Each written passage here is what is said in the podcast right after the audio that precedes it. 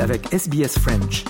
Retrouvez les rubriques sur sbs.com.au slash French.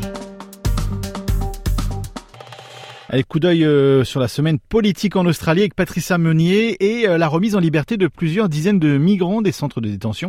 C'était la semaine dernière c'était suite à une décision de la Haute Cour de justice eh bien, à inciter le Parlement australien à adopter en urgence une nouvelle loi.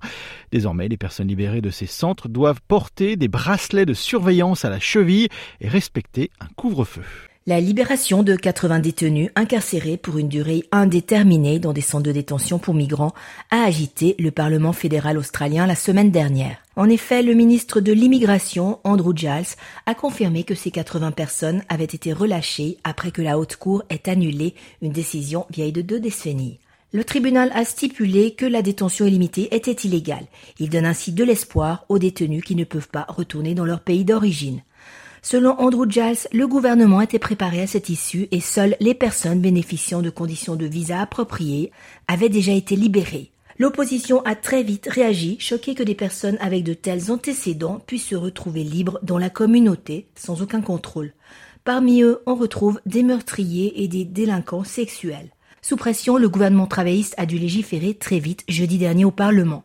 Le projet de loi a été présenté à la Chambre basse jeudi matin et a été adopté jeudi soir. Selon les nouveaux amendements, les personnes libérées des centres de détention pour migrants doivent porter des bracelets de surveillance aux chevilles et respecter un couvre-feu.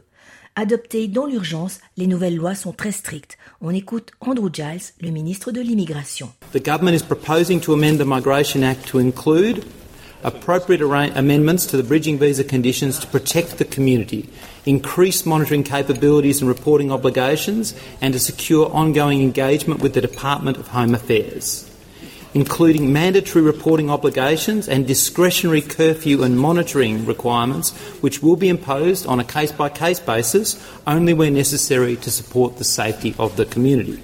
And also new criminal offences for failing to comply with these reporting and monitoring conditions. Parmi les autres garde-fous, les personnes concernées ne peuvent pas participer à des activités organisées impliquant des enfants et n'ont pas le droit de se trouver à moins de 150 mètres d'une école ou d'une garderie. De son côté, Simon Birmingham, le leader de l'opposition au Sénat, a confirmé bien accueillir la nouvelle loi. They have not done the preparatory work and it is clear that this government has been dragged to the position of presenting this legislation to Parliament. Last Thursday, the opposition asked where the legislation was and why it wasn't coming forward.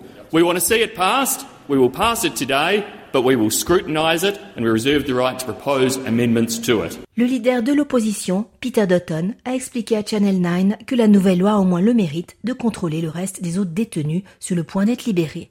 En effet, si quelques 80 migrants en détention ont été relâchés, il y en a encore environ 340 susceptibles de se retrouver dans la communauté. On l'écoute. Amazingly, we're informed that it's not just the 84, there's another 340 mm. uh, that potentially get released as well. And, and that, that, that is, you know, for those victims, uh, and you've seen some of them in the press over the course of the last few days, uh, they're in tears. These are victims of, of rape, uh, kids, uh, you know, as young as 10 who have been sexually molested. Uh, these are the worst of people, and they're not even Australian citizens. L'opposition a aussi profité de cette crise pour critiquer l'absence du Premier ministre en voyage à l'étranger. Pour elle, Anthony Albanese aurait dû être à Canberra pendant la crise et ne pas être hors d'atteinte. On écoute encore les propos de Peter Dutton. This is a very dark day for our country. The Prime Minister is not here to deal with one of the most significant domestic issues in recent time. The Prime Minister should be here, Mr Speaker, in the chamber here in Canberra, instructing the public servants to do what it was that should have been instructed uh, six months ago.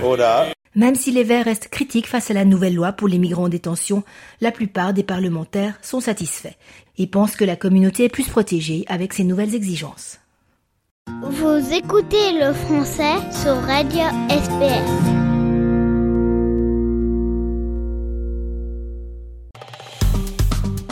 Aimez, partagez, commentez. Suivez-nous sur facebook.com slash sbsfrench.